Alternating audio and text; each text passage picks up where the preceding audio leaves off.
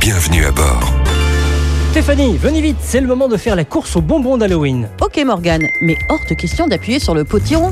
Avec ma sub, on n'a pas besoin d'appuyer, elle part. Ouais, enfin si elle part trop vite, avec les radars, ça va vous coûter bonbon. Et puis surtout, c'est extrêmement dangereux et effrayant. Il faut vraiment tout vous rappeler Morgane. 130 km heure, c'est la vitesse maximale sur autoroute, même si vous êtes poursuivi par des vampires. 110 en cas de pluie et de loups-garous. Et puis n'oubliez pas le trafic. S'il y a du monde sur la route d'Halloween, autrement dit, si le trafic est dense malgré la bonne musique, eh bien il faut là aussi adapter sa vitesse. Bon, admettons, je suis tout seul, en ligne droite, avec le vent dans le dos, dans d'excellentes conditions. Je peux pas la tester la sable Euh, Morgane, vous avez déjà vu Casper Non, Vous avez déjà vu Beetlejuice non plus. Bah c'est normal, ce sont des fantômes. Vous voulez finir comme eux Non, je vais éviter. alors n'y pensez même pas, sans compter que tous les équipements sur autoroute, les glissières de sécurité par exemple, sont prévus pour absorber des chocs à 130 maximum, sans compter non plus que vous allez gagner quoi Allez, quelques minutes en roulant plus vite et que vous allez consommer plus de carburant. Franchement, moi je préfère aller acheter des bonbons. Euh, pourtant, avec Halloween et les citrouilles, je me suis dit, c'était le temps qui courge,